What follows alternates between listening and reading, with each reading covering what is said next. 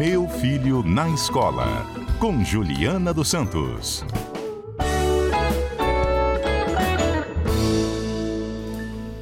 Agora sim, oficialmente, meu filho na escola, nas nossas terça-feiras aqui ao vivo no CBN Cotidiano. Já dei boa tarde, mas agora oficialmente, porque depois vai pro podcast também, né? Tem que É fazer tudo isso bonitinho, a mesmo. leitura, né, Juliana? É. Boa tarde, professora Juliana. Boa tarde, Adalberto, equipe, ouvintes, porque vocês podem indicar o nosso podcast. Toda semana tem episódio lá, hein? E como é que a gente faz pra acessar, Juliana? Eu sempre falo qual é o caminho, mas Você vai no eu vou- tocador de áudio, que eu não vou Vai. falar a marca, porque não pode, que eu tô aprendendo aqui com os meninos. Pode falar, Juliana. Pode falar? Mas parece que ele ia falar, pode falar. Spotify, Spotify, vai lá. vai no Spotify. Procura no Spotify, Meu Filho na Escola. Você vai achar toda semana todos os nossos quadros. E é você- bom, né, Juliana, que é que você coloca o fonezinho de ouvido, É. Aí você vai ouvindo no seu tempo, para, volta, continua de Exatamente. novo. Então, para você que talvez não tenha oportunidade de acompanhar todo ao vivo, né? Aqui com a gente tem essa plataforma aí. Exatamente. Indique para os amigos que estão na educação, porque várias pessoas falam isso. Ah, eu não consigo ouvir ao vivo, mas eu fico procurando lá toda semana. E os meninos postam rápido pra caramba, esses meninos aqui. Aí pelo que amor de postar, né, Deus. Juliana? É, Então. são rápidos, né, Murilo? Ó, já feita então a nossa propaganda aqui Claro! no nosso podcast, então. Professora Juliana, a gente está chegando na reta final do ano. Estamos aí na última semana de novembro. E você propôs esse tema um pouco pra gente, pra gente tratar no nosso programa dessa terça-feira, da gente falar um pouquinho sobre essa relação das últimas semanas, reta final dos estudos, as últimas provas. Eu vou me colocar aqui no papel de estudante, que eu Tá, fui estudante vai. há pouco tempo, né, Juliana? Vamos ser sinceros então. E era uma coisa meio angustiante, aquela sensação do final do ano, porque você tem aquele peso da responsabilidade que você está encerrando o ano letivo. Para aquele aluno que foi aplicado ao longo de todo o ano, que teve bons desempenhos, foi bem nas provas, nas avaliações, é aquela sensação um pouco de dever cumprido, né? O ano está chegando ao fim, vou passar e está tudo bem. Mas talvez para aquele aluno que teve um pouco de dificuldade ao longo do ano, enfrentou ali algumas recuperações, algumas dificuldades no aprendizado, pode ser um pouco angustiante. Como que a gente lida com tantos sentimentos aí dos estudantes nessa reta final do ano? Olha, sala de aula você sabe que é um conflito constante, né? Esse momento, você vai ter lá uns 20% dos alunos, talvez menos, dependendo da disciplina, talvez mais, da série, enfim, mas vamos botar aí um número de 20% de alunos que vão para a recuperação. Então, esses meninos, por dificuldade, às vezes por pouca dedicação, não conseguiram lá as médias das notas. Então eles ficam aflitos porque eles querem fazer, eles precisam do professor, eles precisam da, da aula final, eles precisam do reforço. E os outros não, querem jogar, querem abrir o celular, é, querem bater papo, brincar de nomes e frutas. Esqueci como é que fala, eles falam lá. É, mas na nossa Vamos época era lá. nomes e frutas. Eles querem ir para a escola pelo social. Então imagina o professor numa sala com 30, 40 adolescentes, às vezes crianças, nessa confusão de ter que, para uns, controlar ali os ânimos para poder conseguir levar a aula e para outros fazer o que é estruturante para aquele aluno passar para o outro ano, porque aquilo que, que estrutura mesmo o conhecimento precisa ser levado, precisa ser aferido e recuperado, por óbvio. E professora, é, muito se debate também a respeito desse modelo de avaliação que são as provas, né? Ah, sim. Tem muito aluno que é, num trabalho, às- na apresentação de um trabalho, às vezes na oratória, ele consegue externar ali o raciocínio dele de uma forma muito boa, mas na prova, naquela hora ali da concentração, de colocar no papel aquele conhecimento adquirido, ele não vai tão bem. É, a avaliação, ele é um Isso aqui a gente pode falar um ano sobre avaliação que não vai esgotar, tá? O que que acontece? Nós somos pressionados pelas avaliações externas. É, por exemplo, do Enem. Então, tem escola que no sexto ano o pai, a mãe, a família já quer saber o Enem, como é que é? Vai ter Nossa. simulado, não vai ter, não sei o quê? Porque a gente está pensando em avaliação externa. Mas o processo de avaliação, ele precisa ser diversificado. Por exemplo, avaliação por competências. A gente tem uma luta aí grande para implantar isso nas escolas, eh, para esse aluno ver progresso, o que, que, ele, que, que ele conseguiu, o que, que ele não conseguiu, qual é de fato o ponto que precisa melhorar nas habilidades dele. Aí desenvolve uma matriz para acompanhamento. É uma lógica diferente do processo avaliativo, mas muito melhor para garantir a aprendizagem. Porque na prova, todo mundo já, já viveu isso ou conhece alguém que viveu. Aquele dia você dormiu mal à noite, você está passando mal, você teve febre, está gripado, você está com qualquer situação física ou emocional, você vai para a prova e não consegue fazer aquilo até que você sabe. E aí você acaba sendo pre- o prejudicado, prejudicada, por um momento que dura 50 minutos, uma hora. Mas a vida não se resume a 50 minutos. A- O conhecimento não se resume a 50 minutos. É um processo de construção. Por isso que a avaliação tem que ser processual e não só pontual. Ah, até mesmo porque se criou uma cultura né, em torno da prova. É. Eu lembro na minha época de escola, em todas as fases, né, desde o fundamental, passando pelo médio, o professor anunciava a data da prova, o pessoal É. já ficava ansioso. Agenda, calendário, semana de prova. E o que, que a gente vai fazer? E aí chegava no dia da prova e tinha gente, dependendo da prova, né? E da, da circunstância, você via gente chorando, É você via gente aflita depois que saía. Agora, sabe o que, que eu conto como experiência e que funcionava muito bem? É. O professor que anunciava uma prova surpresa. Que as pessoas iam para a aula sem aquela, aquele peso de ter que fazer uma prova. Fazer Ó, prova. vamos fazer um exercício hoje e tudo mais, mas hoje vai ser valendo ponto. É. Então vai ser uma prova. Aí o pessoal falava, nossa. E aí aquela tensão não vinha carregada, É. né? De, de um dia, É. de uma semana. É quase teatral. Se vocês avaliarem bem, é- é- tem uns rituais dentro da escola que é isso.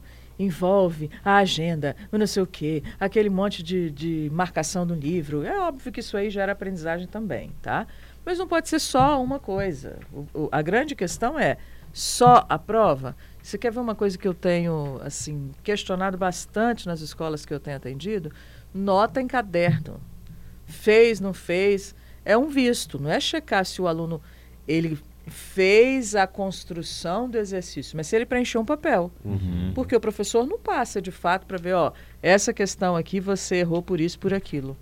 Aqui, se você tivesse pego outro caminho, você chegaria. Isso é uma correção de caderno.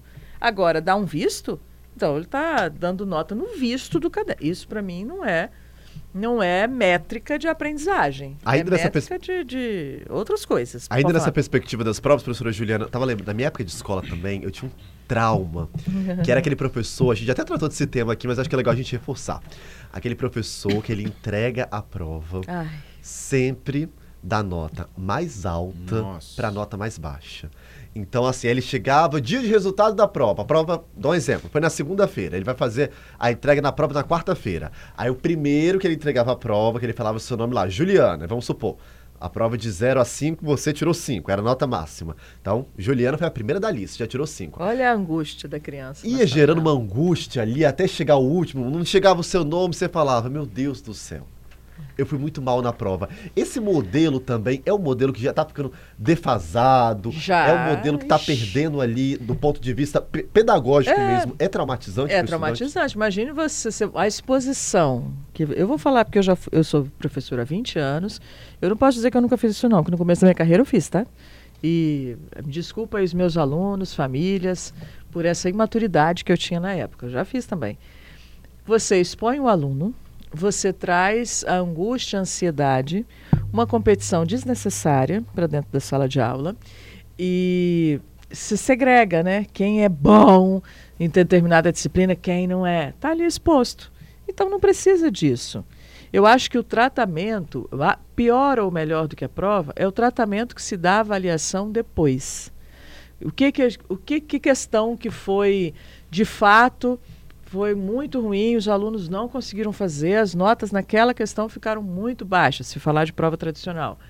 Aí uma prova bem feita, quando ela volta naquela questão, recupera esse conteúdo, recupera o tipo de enunciado, aí você vai gerar aprendizagem. Agora, entregou a prova, fez a exposição, eh, sequer corrigiu, vai valer o quê? Né?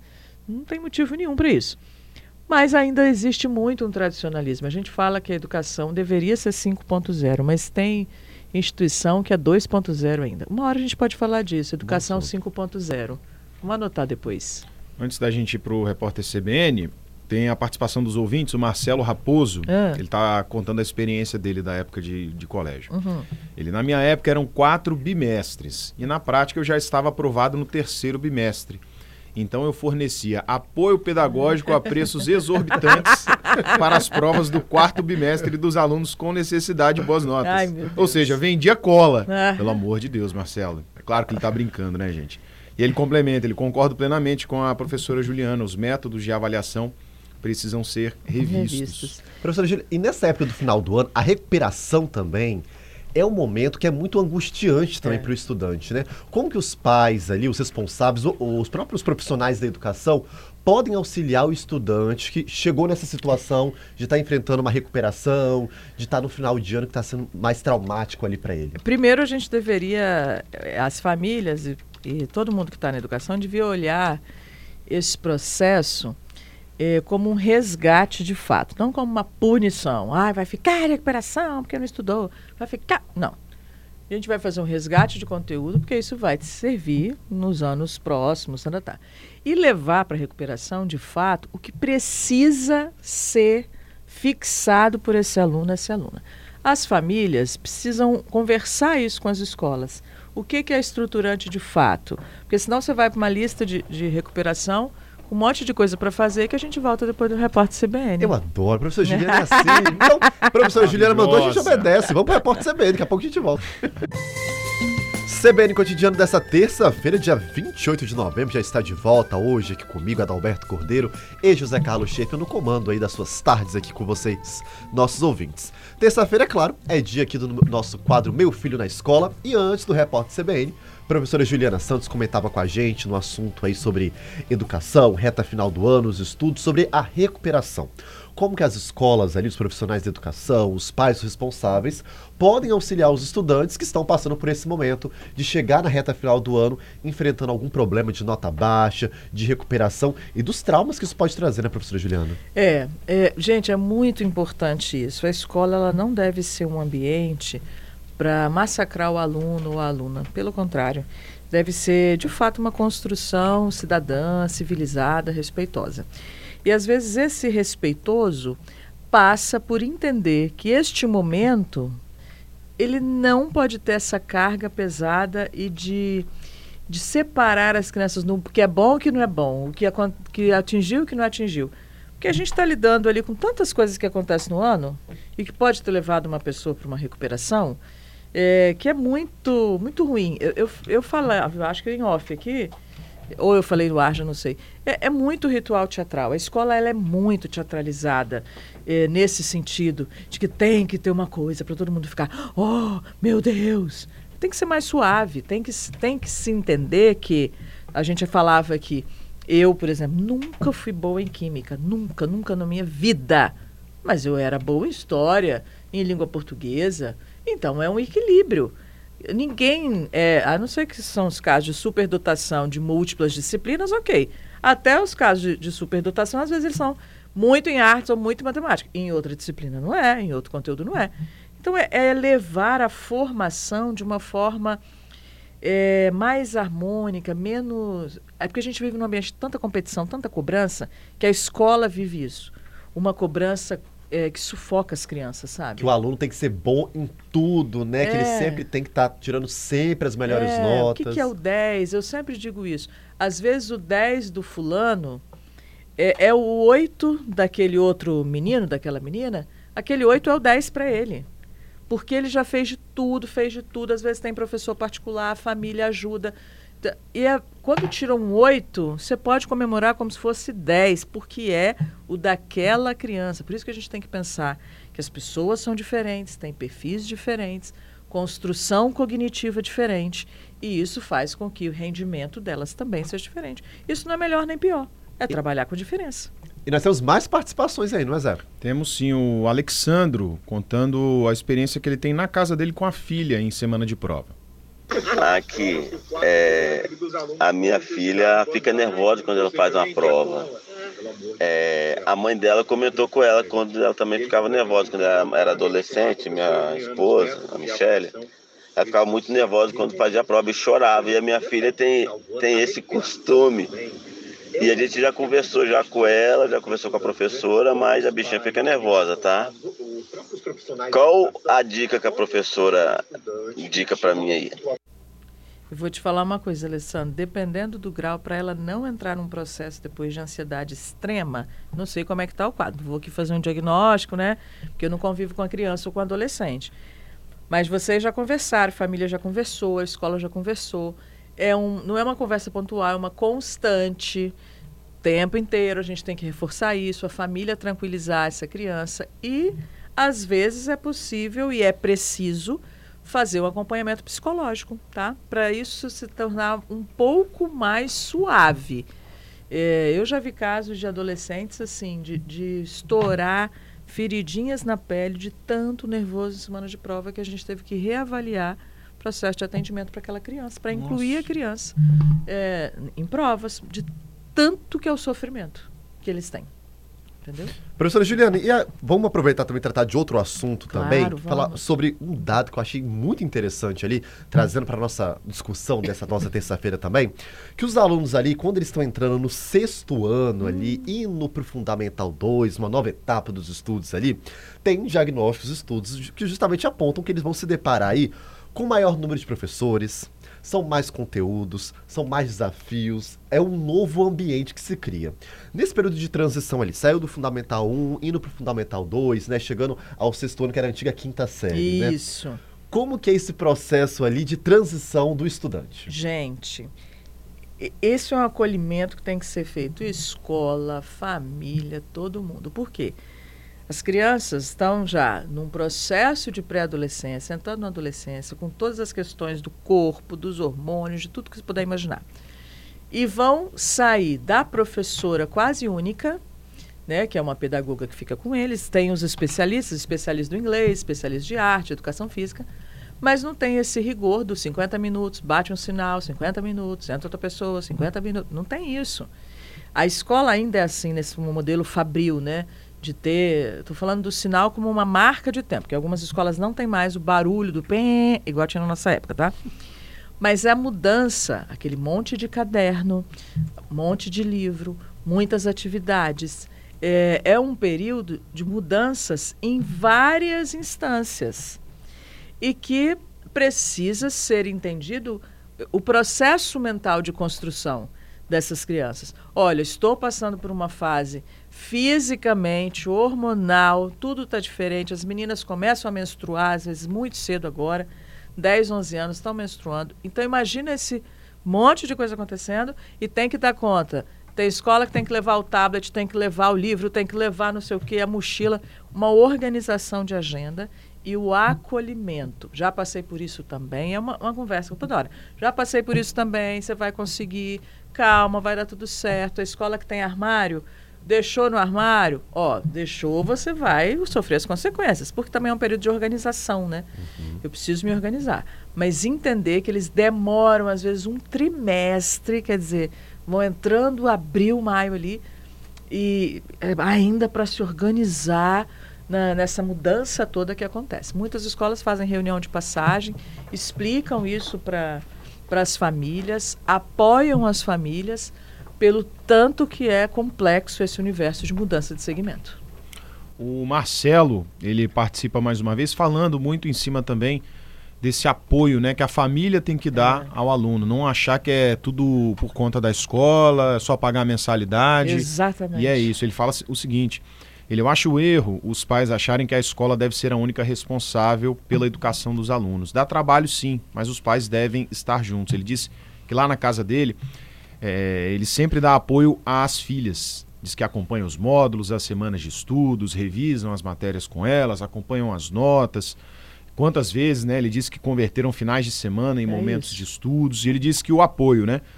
Junto com o acompanhamento das atividades, gera na filha dele a segurança necessária para o dia a dia. isso.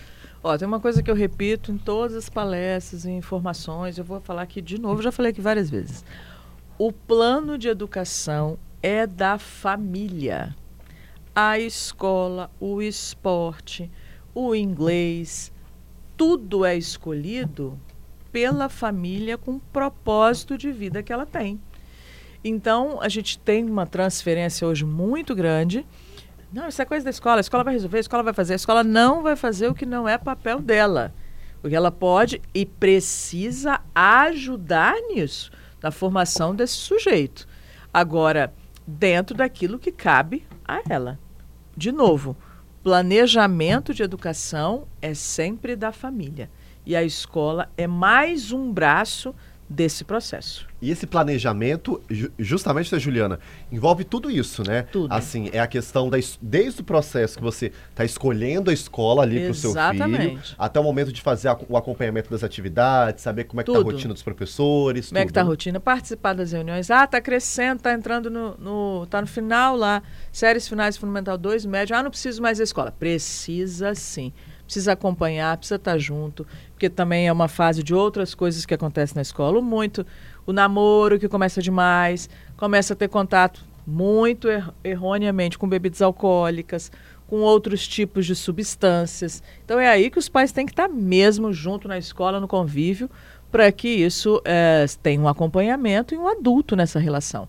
O ouvinte bem falou, acho que Marcelo não é o nome dele. Isso. Isso, o quanto gera de segurança para essas pessoas quando as famílias estão integralmente ali com elas. É segurança, uma segurança psicológica, que é o mais importante. Quando o assunto tá bom, os ouvintes não param de participar e de contribuir. Ah, a gente ama.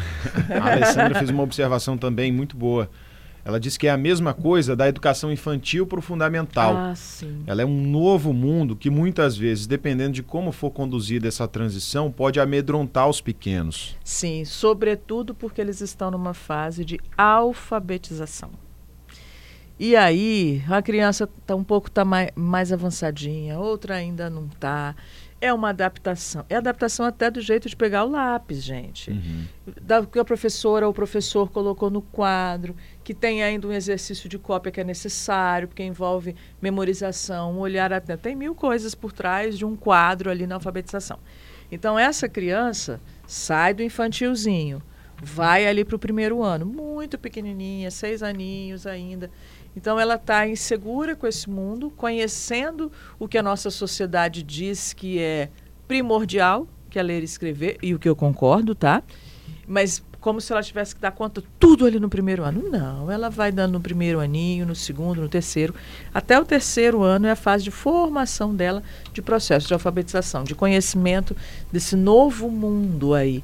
Tanto letramento matemático, como letramento de linguagem, que das ciências, né? Ela vai conhecer o que, que é ciência, vai comparar. Olha que riqueza. É um novo universo, né, Juliana? É, Um uma novo- descoberta. Gente, descobrir como é que o feijãozinho nasce. Lembra que a gente plantava o feijãozinho? descobrir como é que escreve agora letra cursiva, que às vezes a gente acha que nem precisa Que mais, porque todo mundo está no celular, mas é um outro treinamento também do campo cerebral. Tudo, tudo é necessário. A gente tem que comutar as coisas, não descartar, né? Então, essa descoberta, esse prazer de escrever o nome completo, de dizer o bairro que mora, é uma narrativa é, memorável mesmo. Eu guardo, na escola que meu filho estudou, tinha diploma de alfabetização. Eu guardo, tá? Tá, tá- tá até hoje lá. Tá, tá numa moldurazinha, toda bonitinha, diplominha dele de alfabetização. Você vê como é que a gente dá valor isso, a formação mesmo. E como a nossa ouvinte tratou desse período de transição, Juliana, É. eu também lembrei da transição do ensino médio para a faculdade também, né? Porque assim, a gente falando sobre novas experiências, contato com novos universos É. ali, o que que muda realmente ali no estudante, é um período também que é marcante na vida de Muito. todo mundo, né? A saída do ensino médio ali, você entrar para a faculdade, é um novo universo, seja né, no ensino privado, no ensino público. É, imagina que são sempre ciclos, né? Do nono para o médio, do médio para o superior. Eu queria muito que todos os nossos meninos e meninas de 17 a 19 anos estivessem no ensino superior, no tecnólogo, é, tivesse de fato um progresso dentro da educação. Infelizmente a gente ainda não tem, mas eu acho que a gente precisa chegar lá. É muita mudança, né? Eu já dei aula para primeiro período desde 2008 é, muito tempo com o primeiro período. Eu adorava, porque eles ainda têm um comportamento, as turmas de manhã, mais ainda, têm um comportamento ainda de ensino médio, de não saber, mas são mitidinhos, porque eles agora são universitários. É, são universitários. Então, é, também é uma diferença muito grande na vida deles. O dar conta de muitas leituras, de muitos calendários. Não tem mais o professor para ficar falando de semana de prova, igual a gente estava falando aqui agora. Tem que dar conta de ler, tem que dar conta do debate, tem que dar conta das diversas formas, da relação com o mercado. Graças a Deus, muitas universidades, cada vez mais cedo, têm relação com o mercado.